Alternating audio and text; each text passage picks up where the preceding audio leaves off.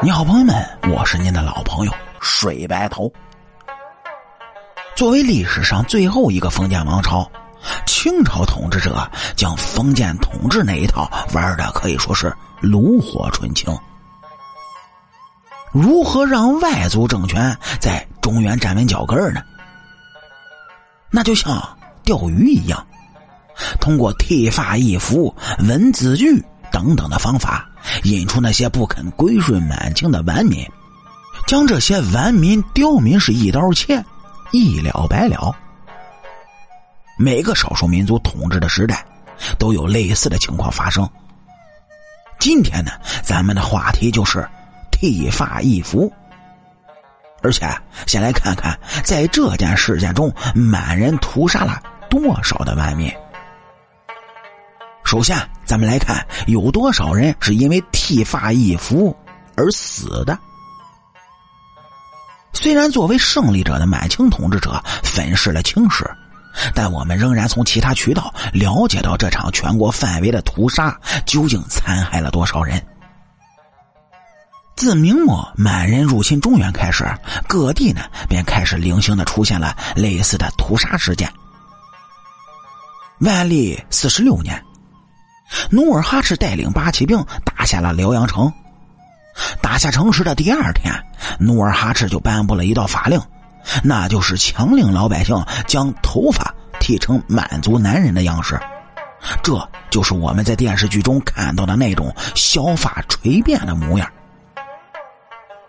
正所谓身体发肤受之父母，平白无故的就让人剃掉头发，着实让当时的老百姓啊。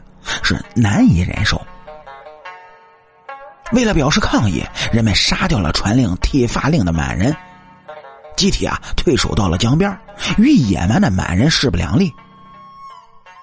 努尔哈赤听说之后呢，立即派出了一支军队，就前往了江边，逼迫着老百姓放弃汉民的传统发型。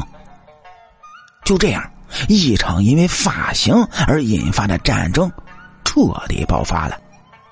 严格来说呢，这并非一场战争，而是一场屠杀。老百姓能有多少战斗力呢？哎，这满人是三下五除二打赢了这群硬骨头的汉民，将他们赶下了鸭绿江。在我国的史料中呢，很少出现关于这个事件的记载。所幸啊，这起惨案并没有被尘封。我们仍然能从朝鲜文献中找到相关的文字记载。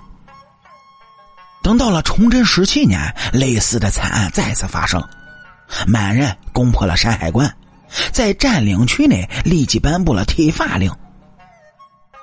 还是在崇祯十七年，京城沦陷，攻占北京的满人不但颁布了剃发令，还颁布了易服令。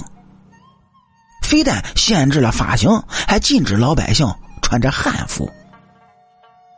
这压迫换来的，他自然就是反抗。从山海关乃至北京一带的汉民，纷纷对条令表示不满，言辞抗议，与满人势不两立。经过几次血腥镇压之后呢，满人一看仍然无法取得成效，终于就意识到这。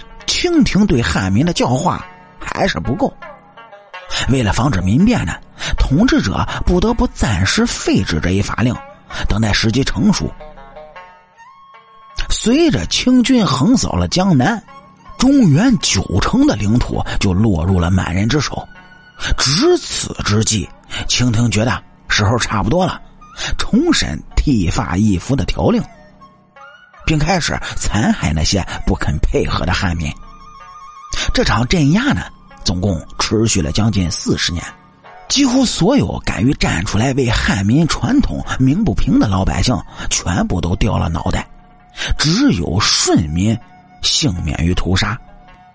说是在常熟的镇压当中啊，超过五千人的人头落地，几千人被清军掳走，不知所踪。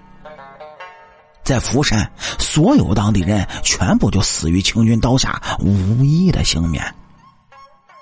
更血腥的嘉定三屠、扬州十日等等等等，由于这死难者的人数太多，我们根本就无法从文献中获得具体的数字。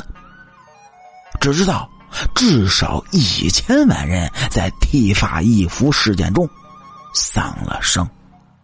所幸的是，这狭隘的民族观念“剃发易服”已经退出了历史的舞台。我们呢，生活在了平等的天空下，享受着如此美好的生活与自由。好了，感谢您各位在收听故事的同时呢，能够帮主播点赞、评论、转发和订阅。我是您的老朋友水白头。清朝那点事儿，下期咱们接着聊。